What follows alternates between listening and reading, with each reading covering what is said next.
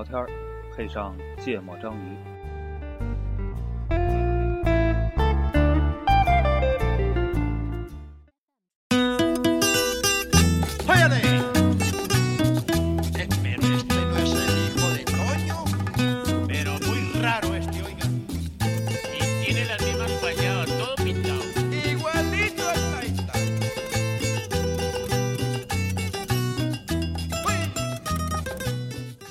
家好，欢迎收听芥末章鱼，我是顾哥。一泽那个啊，我们嗯这期来聊一啊个我的问题。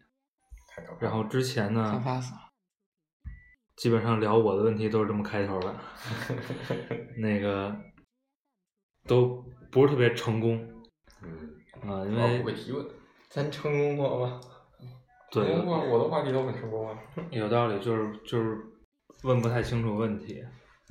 嗯，呃，我觉得这期大概率也是这样的，嗯，也有可能是我们听不懂问题，对对，这个一样。知识有差距。所以你是你觉得是我们需要提高呢，还是要先改变一下自己呢？嗯，有两种就是截然相反的观点流行在这个世界上，我觉得大家可能都听过。其中一个观点呢，叫做想要改变世界，你得先改变自己。但我不知道出处啊，你们知道出处吗？嗯，好，我们都不知道出处。好像是苏格拉底，真的假的？真的这他妈跟鲁能迅说左右世界的人，首先是一个能左右自己的人。啊，我们都是在说苏格拉底。嗯然后呢，与之相对的另外一面呢，我们也看到很多在讲，就是成功学的，就是坚持自己的一些偏执啊和和呃一些特性吧，最终带来了比较好的成就，是吧？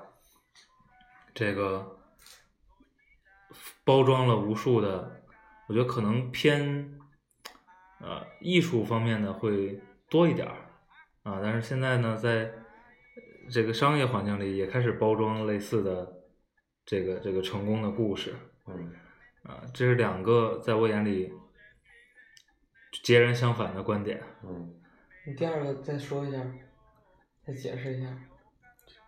就是要讲在讲坚持啊，坚持你自己的比如梵高画的那么丑，个性啊，坚持你自己的观点啊，坚持了那么多年，后来吧唧就火了。坚持你自己的性格啊，坚持你那些你你你你你你坚持就和你坚持的意思，其实就是为了，其实就是就就是在在改变别人，是吧？改变世界，对吧？我没有完全理解这问题。来，我们进入了互相澄清环节。就是前提是想改变世界嘛。对，是不是这个前提？对，不是，啊，不是，OK，你继续。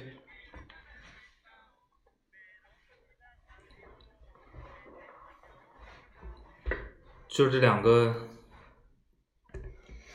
比较对立的观点嘛。嗯，嗯，我不知道你们会不会遇到这样纠结的问题啊？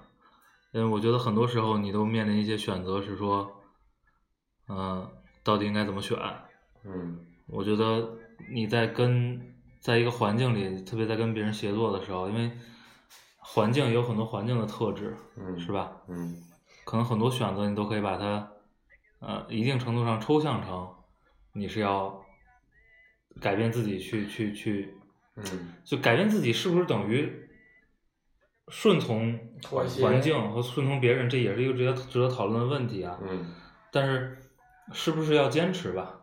嗯，这个这个，你们遇到这种情况多不多？然后呢，因为我觉得这很难有一个特别清晰的标准，能够，除非你是那种特别极端的人，是吧？就是我没坚持，我就是这个这个这个像水一样，是吧？遇到什么形状，我就能适应什么形状，而且我一点都不痛苦。嗯，我觉得是有有这样的人的，嗯而且我其实生活中也也也也呃认识一些比较趋近于这种个性的人。那还有一种就是非常偏执的，是吧？我我绝绝不改变。嗯然后，但是这种人毕竟是就是特别极端的，毕竟是少数。嗯我觉得很多人其实都在一个特别具体的环境里去看，说这个时候我应该怎么选。嗯、但是我还是挺挺想讨论讨论这个有没有能想起来的场景啊，包括当时候你你你的逻辑是什么？说完了。只是我们主观的，对吧？对对不是不是客观的。嗯，不，就是没有对错嘛。我知道，就是说我我主观的时候遇到过这样的抉择的这样的一个一个一个情况，对以及当时是怎么考虑的。对，嗯，就是我我我先，首先我先想不到什么具体的场景，但是我觉得我是一个像水一样的人，水应该特别水，对，大家都都是身体里绝大多数都是水嘛。一般人百分之七十，你有百分之九十五吧，脑子里都是。不是那叫什么？女人都是水做的嘛。嗯嗯我觉得就我是属于比较倾偏向于那个改变自己的那种。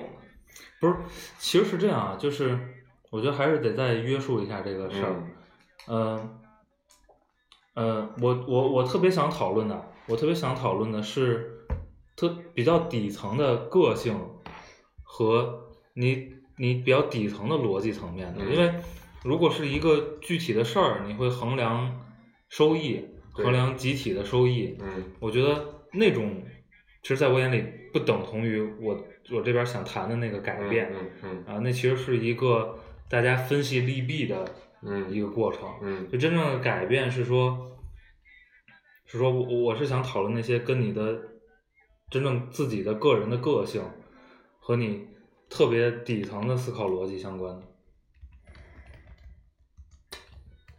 不舔局算吗？可能算吧，嗯，就这个情况还蛮常见的，我觉得嗯应该有不少人会，就尤其咱们这一代人吧，对这种嗯事情本身反感的人也比较多嘛，嗯对吧？反正 加入了某公司之后，也是让我叹为观止。最近几期我我同事都跟我反映了，你不能说的太直白，不直白啊。就是就是，当时在我加入不久之后，就反正就什么各种聚会啊，也不是聚会吧，团建啊之类的这种类型的事情，嗯就真的有不少人做的事情，就类似于，走我们过去拍个马屁，嗯这是原话，就人家直言不讳的，就是我们一定要过去拍个马屁。我说这什么意思啊？他说你不拍马屁，人家怎么能认识你呢？怎么能知道你呢？对吧？你也刚来公司不久，嗯至少露个脸吧。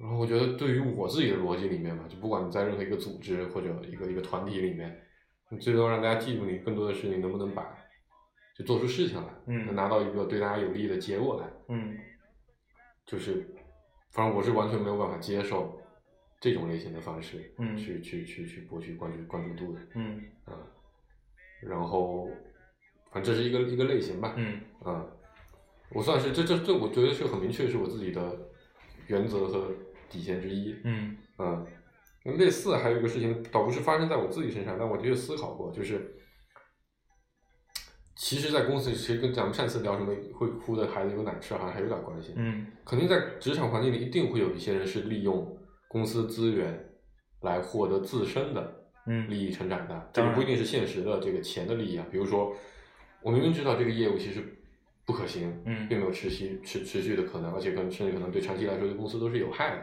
嗯但是呢，短期内大家看的是一个非常漂亮的成绩，嗯所以我迅速把这个短期的成绩做得很大，嗯然后我得到了关注，我得到了这个认可，嗯然后这个坑挖完了我就走了，嗯，啊，我就跳到新的，利用这个东西做跳板。不许说我们的政府人员。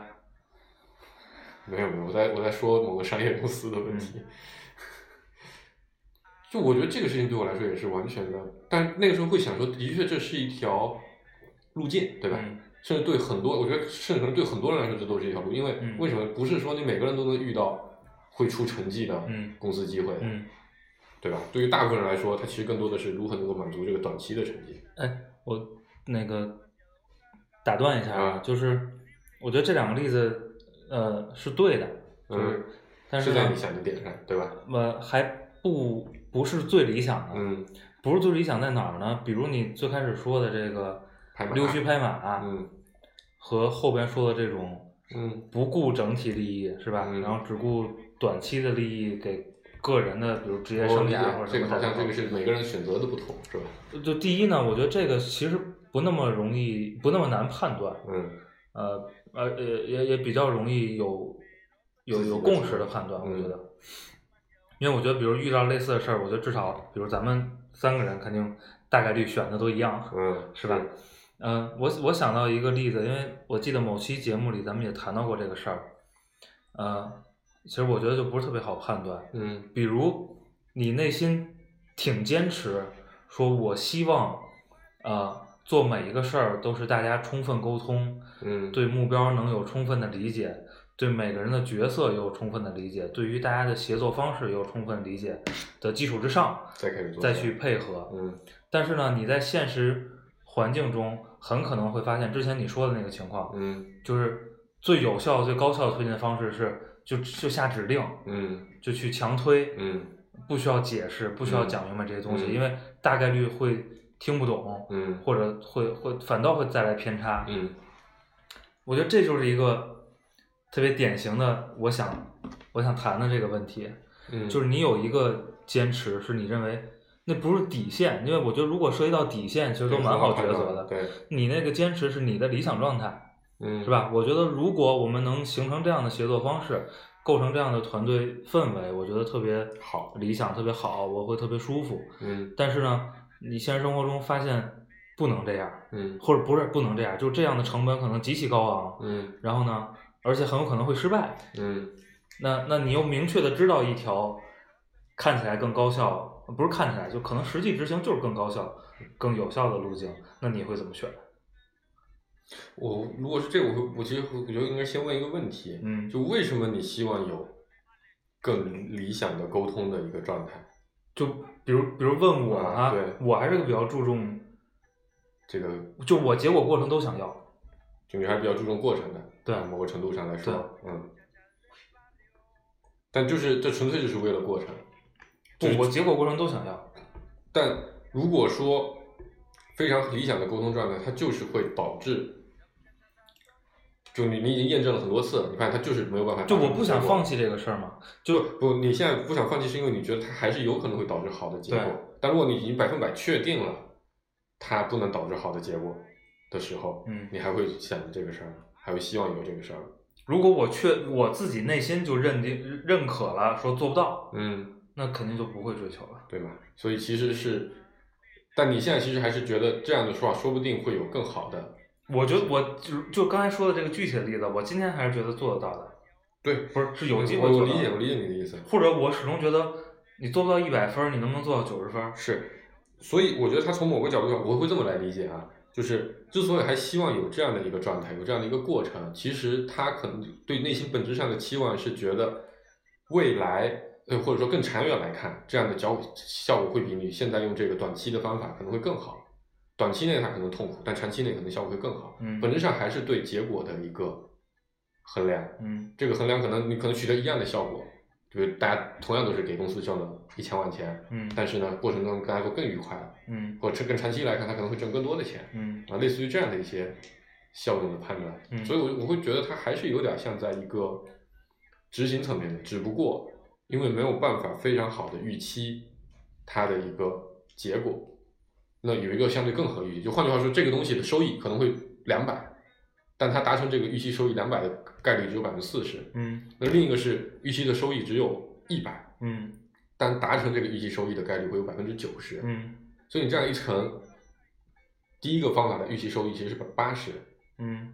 但后面一个方法乘下来的概率其实是九十，所以从预期收益的角度来说，其实选择了不，这不是，这不是这么算的，就是嗯你这是只看结果的算法。对，是，的，是的。但如果你可以把你可以把过程的这个体验再算成某种收益嘛，嗯，就是你肯定做不到嘛，嗯你肯定做不到这种，就把它都量化，都能去不用去去衡量大概的，不，而且这个这个很多时候会发生什么事儿呢？比如还是刚才举的这个例子，你可能心里很纠结，嗯我要坚持朝着我理想的那个过程去，还是我我我为了一个更好的结果，比如刚才乘出来是嗯九十的那个结嗯果，去用一个我觉得不那么理想的方式推进这个事儿。嗯但你的终极目标就是做成这个事儿，是吧？但是你纠结是说我是不是用一个我觉得更喜欢的、我更想要的过程去做，对吧？嗯，不不，我虽然就没完全没有完全 get 到你所有的点哈，嗯但我觉得好像不太一样，嗯在于说，我是把不管你测这个过程中的结果也好，过程也好，你都是可以从某种程度上衡量为一种收益的。收益不一定是钱，不一定是项目结果，当然也可能是大家过程中的体验嗯啊。所以，如果说体验非常的好，A 的方式体验是负五十，B 的方式体验是正两百，对吧？同样概率还是四十和九十的比例，那其实你肯定会优选第二种，大家肯定会选 A 啊。不，就是还是刚才说的问题。第一呢，我觉得这没没有办法量化。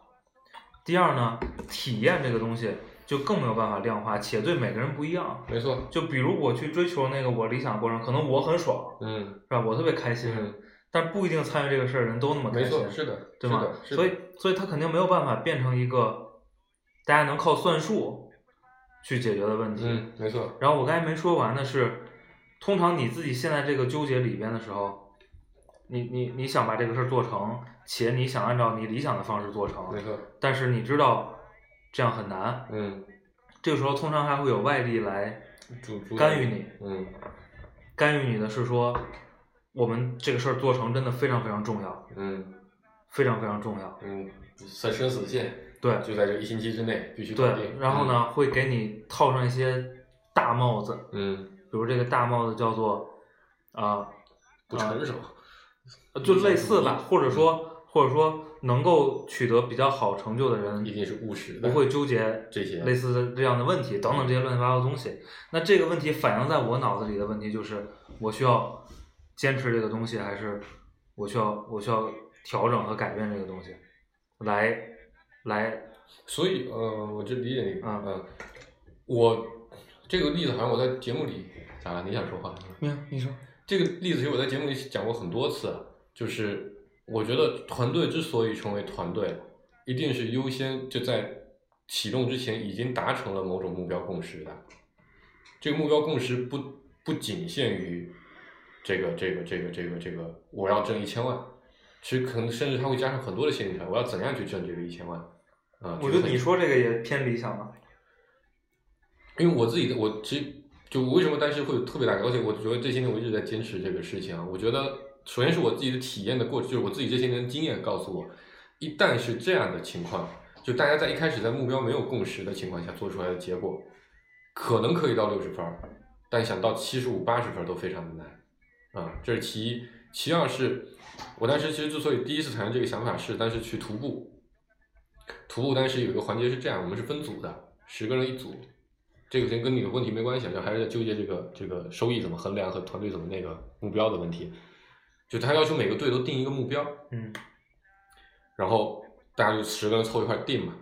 然后因为大家那个时候都不熟，然后呢，肯定就会有比较外向的人就站出来说说我的目标就是所有人都完成比赛嗯啊，因为这个听起来比较好完成嗯啊。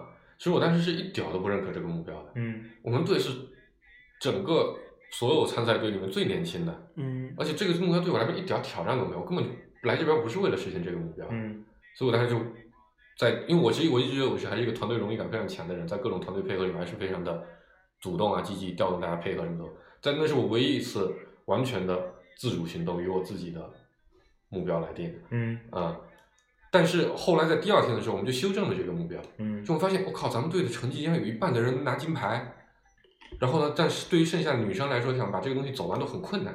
我们当时修正的目标重新报了一遍，就我觉得那个那个那个拉练的活动真的很好，就他第二天就是说每个团队会有一次改变目标的机会，所以今天晚上你们重新讨论之后，如果有目标更新，要重新提交给这个组委会。我们当时给定的目标是，我们要拿所有队里面最多的金牌数，和我们同时要保证所有人完成这个这个这个这个比赛。然后我们就重新做了分工，像我这种特别能走的，就负责去拿金牌，剩下几个人一般的就负责辅助那些带后劲的人，嗯对吧？我觉得这是一个这是一个非常重要的事情，就因为我我想讲这个，还是因为基于你刚才那个，当有一个人过来告诉你说，我们目标就是要把这个事情落地，不要在乎这个过程。我觉得本质上是因为大家对这个就两个人的目标其实是有分歧的。你的目标其实不是把这个事情落地，你的目标是把这个事情按那样的方式落地，这才是你的目标。对，我已经不知道在讨论什么了。我们听首歌，这是顾顾哥国竟然第一趴一句话都没说。你说了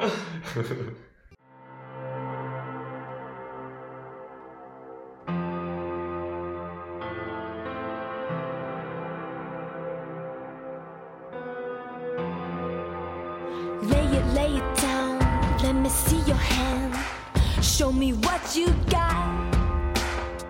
You're always talking, but you're not doesn't match your face. Gotta find my way away from this place. Can you take me now? I, I want it, I want it real. Are you afraid of me now?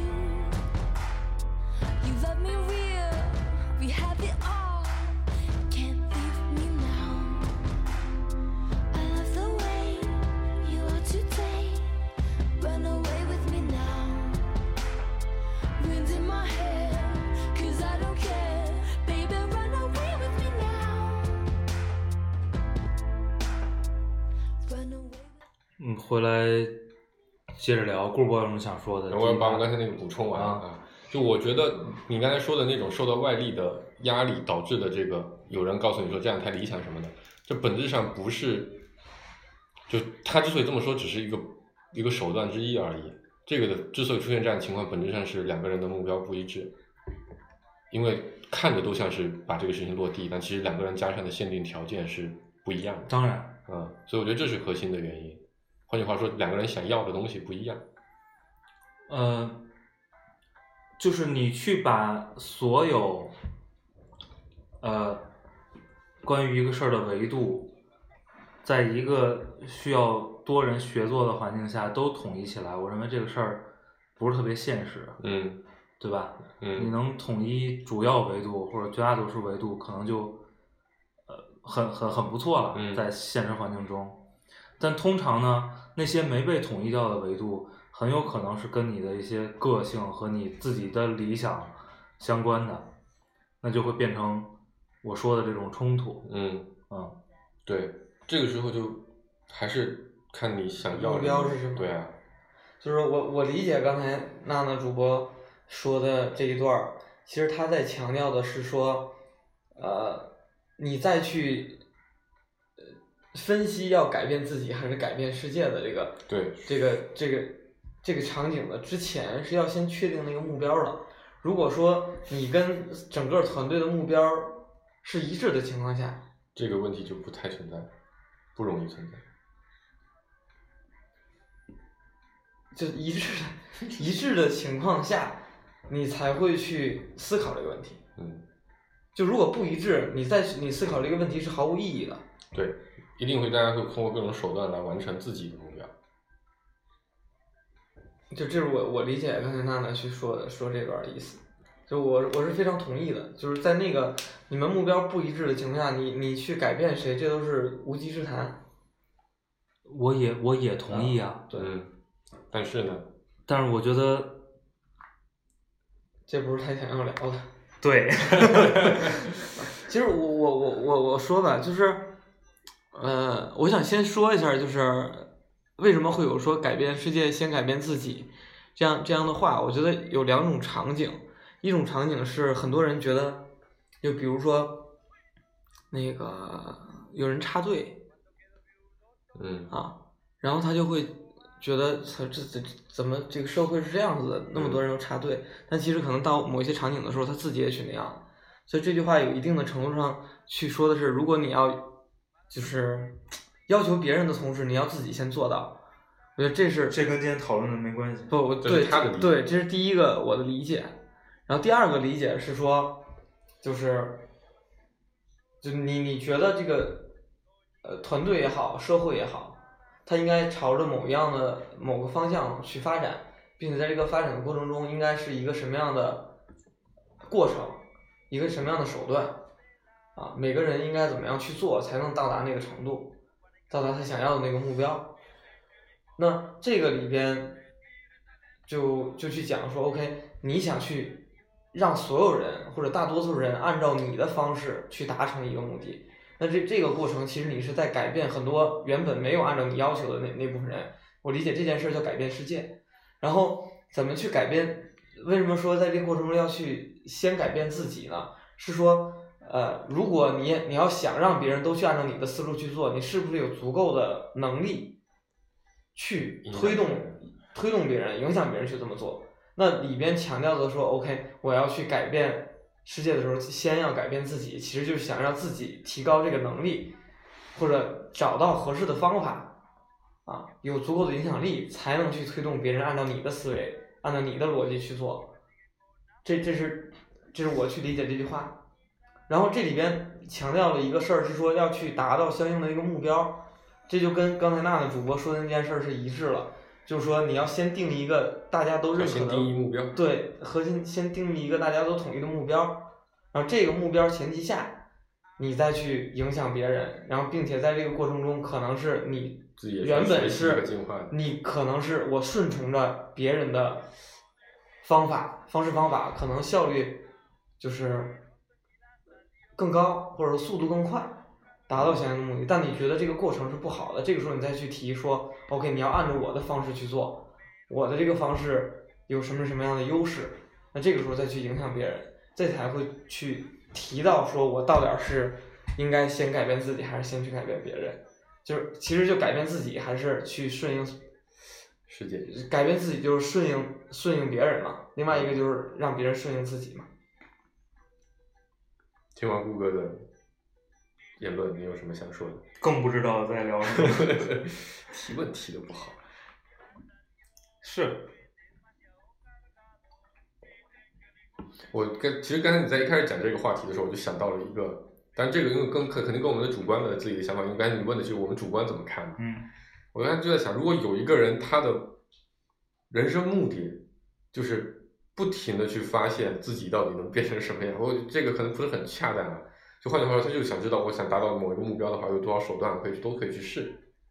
啊、换句话说，他改变世界的目标就是让所有人都学会怎么样改变自己来改变。这样的话，正好就形成了一个。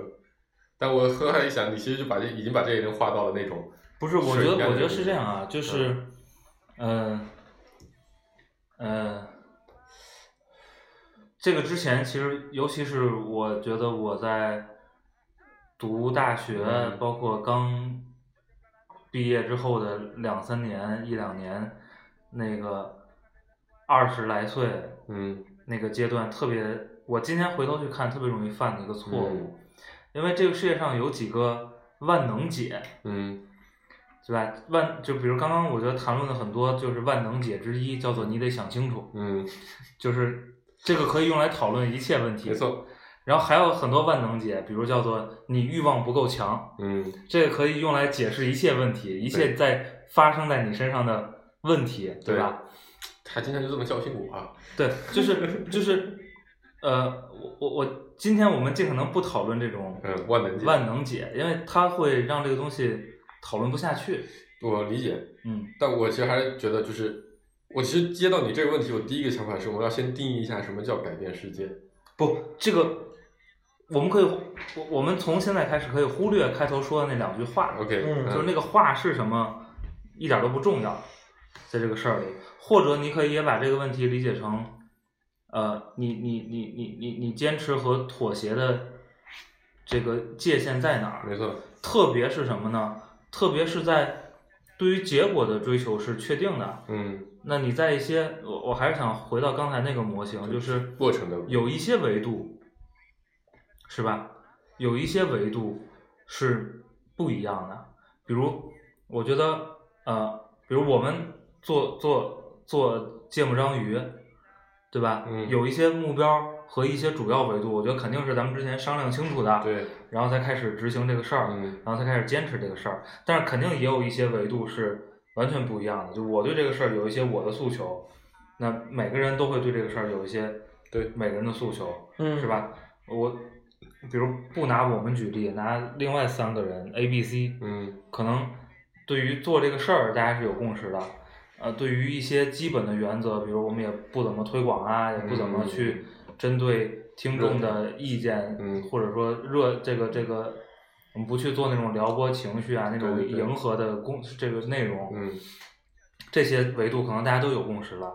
那肯定有共识，这个事儿才能推进，嗯。是吧？但是还有一些事儿是，呃，没共识的，就是或者甚至都没抛出来被谈过，没遇到是吧？比如可能其中一个人额外的诉求是，哎，其实这个事儿对我来说有个特别好的是，我们可以凑在一块儿，嗯对吧？然后可能还有一个人的诉求是说，比如我觉得这个事儿特别好的是，可能满足我一些倾诉欲，嗯就是这些东西是很难统一的，嗯对吗？嗯，但你不能排除类似这样的维度里有一些是和你的，就还是回到我刚才说，比如你你你真的特别重视这个事儿，是吧？嗯甚至甚至你觉得这个事儿可能会重要到呃这个事情不干了。对影响你还是不是继续做这个事儿的这个程度，我觉得是存在这种可能的，嗯就是我们不看眼前这个具体的例子，嗯。那这个时候就会陷陷进我刚才说的那种纠结，嗯。就是呃我理解啊，就是在目标统一的情况下，然后而且是在一个团队的环境里边，就是你去追求目标的过程，嗯、是是其其实肯定是很复杂的，因为有非常多的人在，就像你说的，每个人的诉求可能是很不一样的。然后在这个过程里边，就看你自己在那个那个环境里，你是不是以整体的目标为第一优先级。是，是以第一整体目标为第一优先级。那这个时候，我觉得绝大多数的情况会在不影响，只有在不影响目标的情况下，才会去想着说，能不能优化？对，能不能去优化。否则的话，我觉得作为我自己，我会去尽量顺应整个环境的需求，去让自己跟大融入这个这个集体里边，能让集体的效率是最高的。所以顾客是水一样的。对，所以在这个这个场景里边，我会去尽量的去改变改改变我自己，不再去坚持一些自己可能呃比可能原来比较坚持，在个体的情况下比较坚持的这个想法。因为我在那个时候发现，哦，OK，我如果那样坚持，会影响我最终的目标。嗯哎，我我再换个例子好了，换个，我我觉得每每次我出题目啊，都是要解释上不就是整个过程都在都在解释这个事儿，然后并没有并没有聊实际的。呃，我不知道是不是能说清楚啊？就是我们都做过，我们都做过，呃负责过产品，嗯然后呢，呃，比如你的目标很明确，我需要在这个时间点上线，嗯然后上线之后呢，要获得这样的数据，嗯这是你这个整个团队整体的目标，大家也很清晰，而且嗯每个人都愿意为这个目标努力。嗯那比如我们的经验和和不管是来自自己的实践还是来自自己的学习，嗯我们的经验都知道，哎，比如我们把我们假设就说设计，嗯，这个比较模糊的东西。对，把呃这个这个纯 UI 嗯对吧？嗯纯 UI 这个好看美，嗯呃，做到百分之七十，嗯呃大概率就能达成这个目标。嗯然后呢，大家可能也不会有特别大的风险和压力。嗯呃，这是一个选项，嗯是对整体目标负责的。嗯然后假设我是个特别纠结这个事儿的人，我觉得我操，我觉得我特别想拿出一个，UI 一百分儿的。九十分美的一个、一个 UI。嗯然后呢，而且比如我判断这个事儿，如果我们紧一紧，也能做到。大家努一努力，没有九十分儿也能有八十五分儿，而且并不影响最终的结果，甚至有可能更好。嗯那那那你你会你会你会你会去花多大的成本去坚持这个事儿？可接受的上限，非常模糊的一个概念。的确，你很难衡量。所以我就我们先抛开这个执行过程中是否可以具体衡量这些事情的这个这个问题，对吧？因为顶多我们就衡量个差不离嘛，嗯对吧？然后，反正我自己，因为的确原来自己统筹过很多项目，这你你这个情况在 C 端是经常遇到的。对，设计师会经常跳出来说这个效果一定要做成这样那样的。我自己是怎么理解这个事情？就这非常具体的。呃，我们之所以觉得 UI 特别好，这个事情很重要，或者说就反面就是我觉得这个事情也没那么重要，一定是来源于我过去的一些经验，对吧？就是判断，就我觉得对于项目统筹来说，我的底线是这个项目要上线。嗯在 UI 七十分的情况下上线，这是我的底线。嗯我当然更希望它的代码是一百分的，它的 UI 也是一百分的，它的所有的准备啊相关的统筹工作都是一百分的。但经验又告诉我，这种情况不现实，做不到，嗯或者说以这个团队能力，大概率上做不到。嗯啊，这个能力不光是说自己的执行能力，更多的时候可能是说市场的环境也好，你的资金的情况也好，都有可能会导致这个事情做不到。啊，但我会很羡慕，就像苹果这样的团队，他们可以把每个产品都做到特别特别细，再开始发布。啊，我觉得这是不同的环境底下做出来的不同决策。不，你刚才在说的这个事儿里就忽略了非常重要的一个要素，就是是我自己这么想。对，就是你到底纠不纠结七十分和九十分的区别？这个事儿对你个人，对你的，比如你的产品观，到底是不是重要？首先我要说，对我的产品观来说，这个事情不那么重要。对，所以这就是为什么我最开始想让你们说例子，因为因为如果你要讨找到我在乎的事情。对，如果讨论具体问题，就是我说我我我举这些例子，呃，是就没有办法讨论。没错没错。对，但是我我我是在想说有没有类似的？但我有一个，比如说不能接受的事情，这这个就让我想起来了，呃，能不能去忽悠用户？就或者说，就不是忽悠吧，就是肯定会大家会经常见到一些 A P P 做的很烂的那种做法，就是我故意去骗用户，或者明明这是一个故意把按钮做的不能点嗯啊、然后一点就其实变成弹广告，啊，这种事情我是无法接受的。这个最最典型的就是广告的叉。没错，广告的叉，然后还有什么呃，就恐吓类型的各种各样的这个这个这个设计图素，嗯，这是我是不能接受的。如果有这还是个底线问题吗？对啊，所以这是我在乎的事情啊。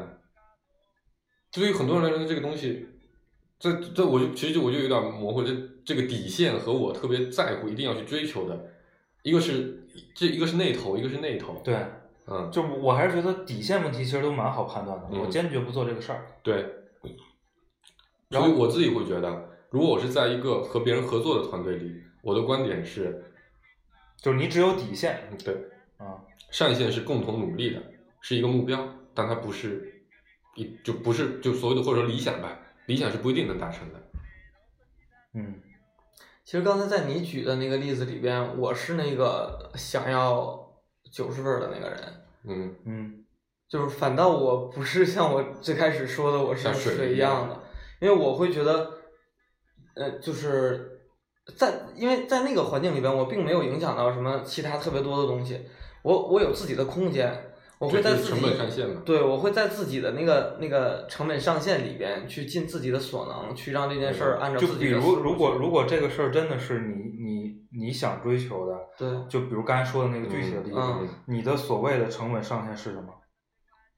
就是不对大家我最终已经不对结果有影，不对结果，就是说一定有办法，嗯就是这是两个事儿，就是就是你的所谓成本上限一定是保结果的成本，对吧？对嗯对吧？对嗯所以它肯定就不会对你的结果有影响，对吗？如果不对结果影响，那我会一定会去努力做好，对，一定会就就就那我那个上限就一定会精力往那个方向就去靠精力的上限了，就变成个人精力的上限了。嗯就比如如果如果比如你是这个团队的负责人，嗯。这是你的团队，对，然后你有这样的追求，嗯。然后并且你做了充分的准备，我一定要尽我所能，嗯。去逼近这个目标，嗯。对。然后你会假设你遇到一个不管是能力不行还是意愿不够的一个嗯设计师，嗯。你会换掉他吗？你会开掉他吗？你就是我我想知道你真正的这个，就就放在这一个具体例子里，你的开掉他，看在不在我的成本上限里。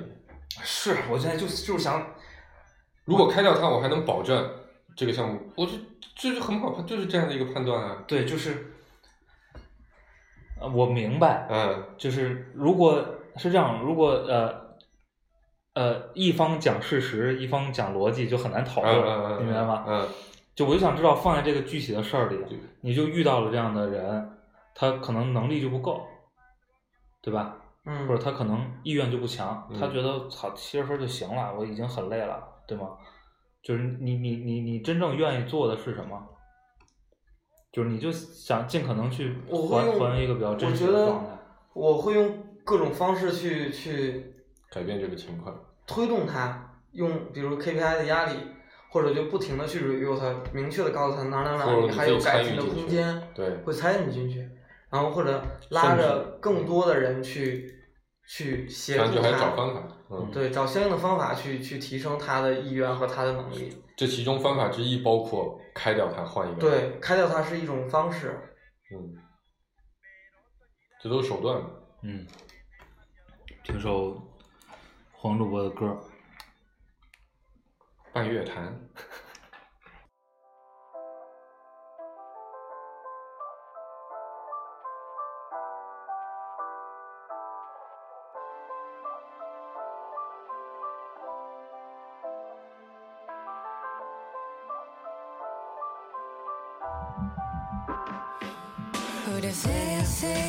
飞，风儿吹呀吹，这么美的女孩啊，你还笑啊笑，心儿跳啊跳，好像已经爱上她。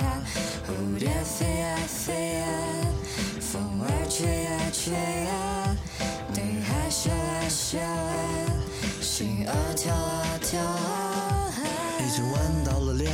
种种味道，女孩一直在朝我甜甜微笑，小小的心在砰砰乱跳，害羞的走到你的面前说你好，Hello，能够遇到你真的好巧，脸红的快要让我撒腿就想跑，现在对你表达心意会不会太早？突然闯进你的世界会不会打扰？抱歉，我的头脑疯了，空了，全是你了，能不能给我你的联系方式呢？也许刚好可以为你做一首情歌，我们也一不小心就坠入爱河。现在谈论未来是，怕真的有个万一。难道你不会爱上迷人的阿姨？我不会惹你生气，我会保护你，和你分享小秘密，和你猜天气。躲在梦里开始猜，坏天气已经来。蝴蝶飞呀飞，风儿吹呀吹，这么美的女孩啊，你还笑啊笑，心儿跳啊跳，好像已经爱上她。蝴蝶飞呀飞呀，风儿吹呀吹呀。知道这些话语都是对你说的，I love you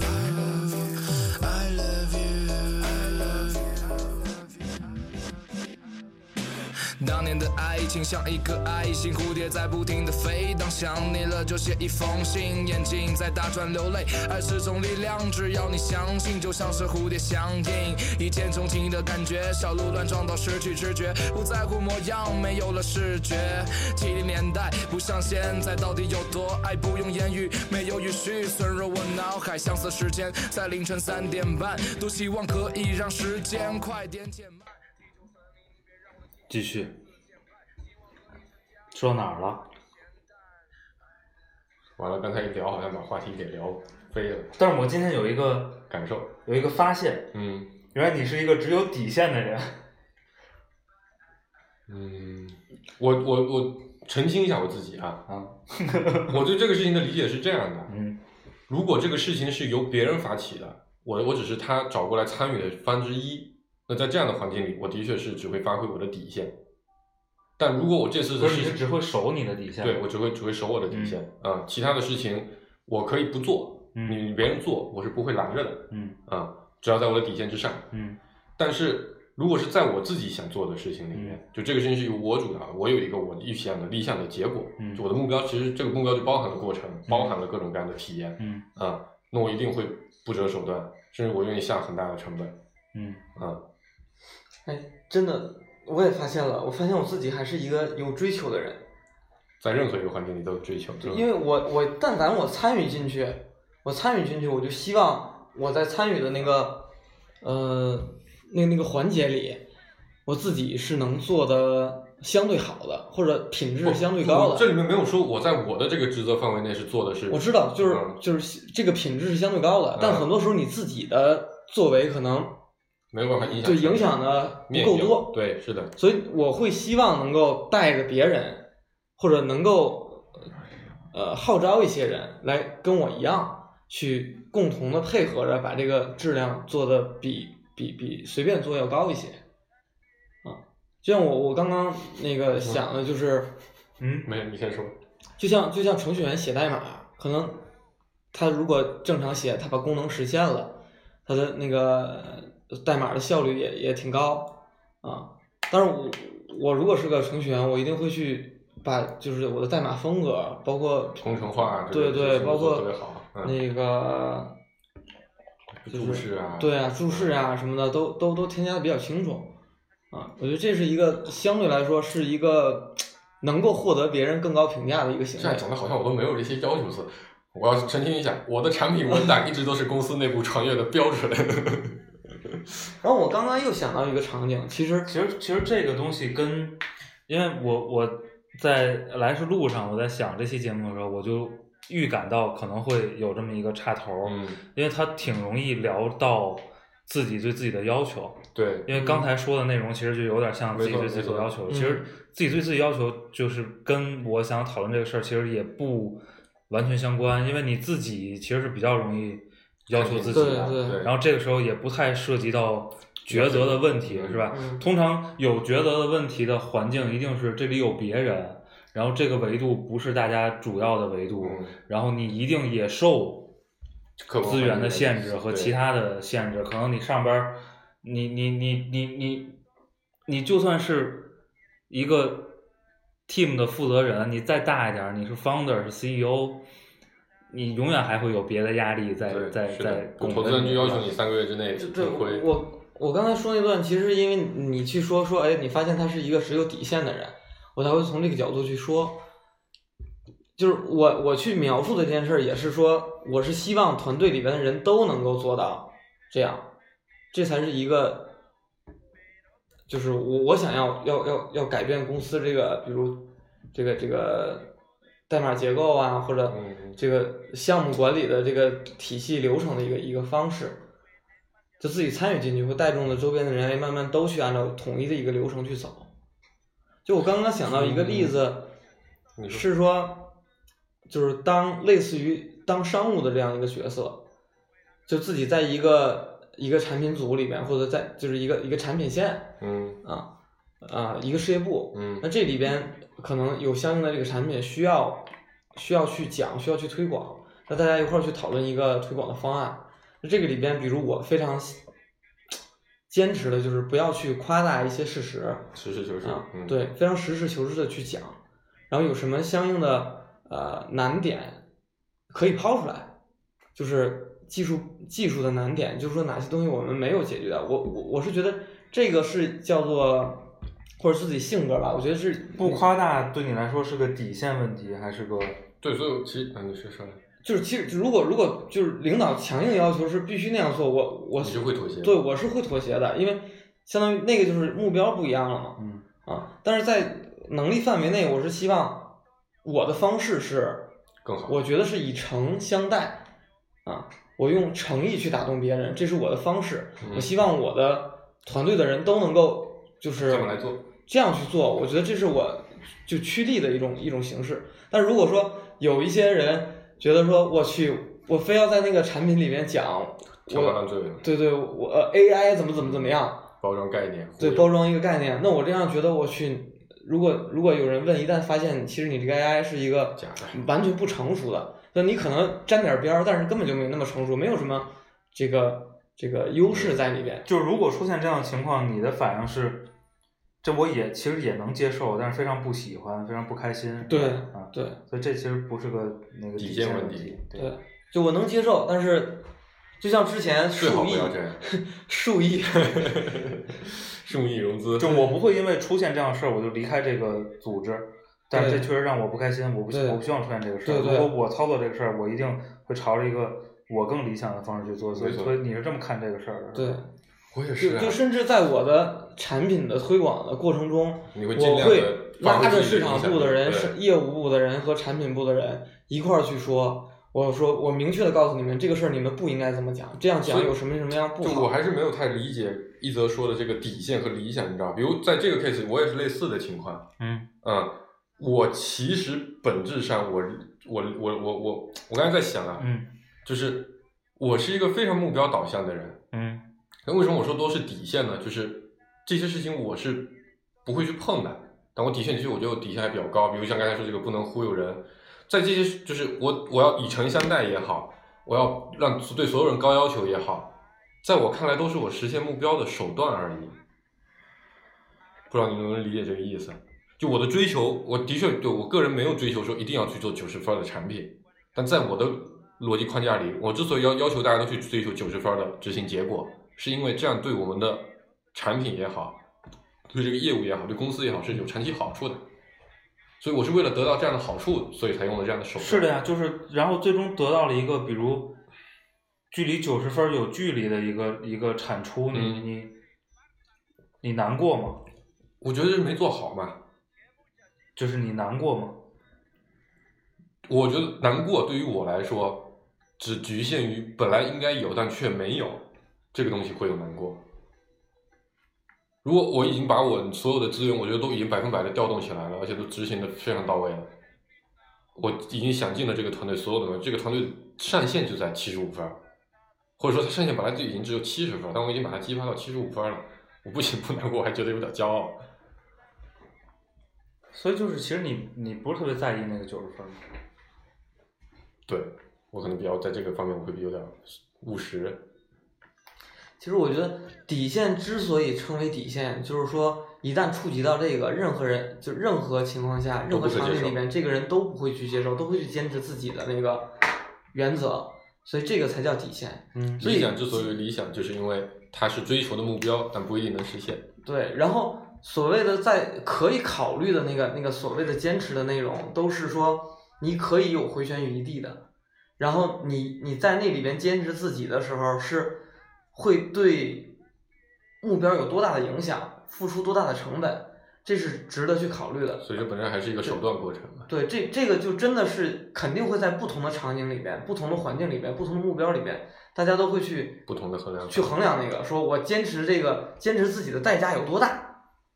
嗯，就我我理解正常的人成本和收益有多大？我我理解正常的人，可能是，就就是如果说没有什么代价，可能都会去愿意去坚持自己，嗯因为你并不需要付出什么东西。当然这个代价必然是极高的呀，嗯，。对，所以就是所以它才变成一个值得追求的东西嘛。不过我觉得蛮有意思，刚才一泽问的我那个问题，就是原来我是一个不追求九十分儿的人，就我还是要澄，其实我这种概念已经澄清过一遍了。在我理解看来，因为我是在用别人的资源，我还是比较倾向于理解这个世界有客观逻辑在，所以它有什么样的客观环境，它能就能展出什么样的结果。除非你有你有特别能的人，也就是把这个客观环境从十变成十一，你没有办法让它从十变成二十，或者说我对我对我自己的能力没有这样的信心，至少我目前没有看到任何迹象我能做到这样的事情啊。我觉得我是可以把十做成十一的那个人，但如果是把这个条件放宽，比如是一个我自己发，比如我自己做公司，我觉得那我的界限就非常的宽广了，对吧？我我现在跟老板说，我希望把每个人的工资都翻一倍，我觉得这样可以激发他们的。老板肯定不会答应我啊，但如果是我自己做这个决策，我认为这个东西可以值得实验，我就去试啊。他得到一个正向的结果，就我觉得这个边界就变得不一样了。在我的场景里面，我现在不是老板，嗯，但我会不停的去跟老板去讲，嗯说我需要涨薪，需要涨薪，需要涨薪，我的团队需要有激励。这是一个手段嘛，没错呀。对啊，但这个就就是就是不需要。那老板就说不可以涨薪，这个事情没得谈。对，那就只能接受嘛，没有办法。然后你你像这个团队底子就是七十分的团队，你怎么你然后老板还非说要你做九十分，我觉得这个事情我是无法接受的。培训加要资源，就用不同的方式去。没错，这是这还是执行过程的一个对对东西。你最后还是目标是把这个团队变成九十分团队对，啊，你不是说我硬要七十分的团队一定要做九十分的事情，我是比较理解这个事情。我问最后一个问题，嗯因为，嗯、你可以设计这样一个逻辑，嗯这个逻辑叫做我把所有对过程的追求也变成目标，嗯，那其实你就没有过程了，对就只有目标，对对吗？对，你你觉得，就是就是这个模型成立吗？反正我过去一直是这么实践的。嗯，嗯，然后结果呢，就是实践经验呢？我觉得还至少到目前为止，我觉得还 OK。因为其实这个目标就有点像你把找目标变成了你的目标这样的一个万能解一般的东西。嗯啊，就是曾经有一段时间，我觉得人生要去追求某个终极目标，后来发现这个终极目标其实是他妈的不存在的，所以我就把这个东西偷换了个概念，让我自己的虚无主义变好。就是我的人生目标就是找到我人生的目标是什么之后，发现很多问题就其就是我我为什么会问这个问题呢？嗯因为这是个解，嗯是吧？嗯但是我认为它有问题。嗯它问题在哪儿呢？你的目标维度变多，嗯你就会排优先级。嗯就我始终认为，你只有一个，你就是一个人一个事儿，作为目标来说，只能有一个。嗯那嗯那那那些，比如你对过程的追求，可能就会变成一个纠结的东西。你你明白我在说什么？我理解你的意思嗯，但这个我的确跟你相违背。我觉得人的目标是多重的，任何一个目标需要多重的修饰才能变成一个真正的目标。但我觉得你把所有的过程都拆解成目标是非常不现实的。就你刚才说你以前都是这么做的，我觉得是不可能的一件事儿。你怎么可能把一个做一件事儿的所有的过程都拆解成小的目标呢？为什么不可能呢？不停的有 milestone 啊。呃，我们这期就录到录到这儿啊，然后我们 最最后再听一首《子欢》，我还挺喜欢这个乐队的。好吧，欢迎大家关注我们的芥末章鱼工作室微信公众号和网易云音乐。嗯，然后我们这个再关了节目再聊一会儿，拜拜。拜拜。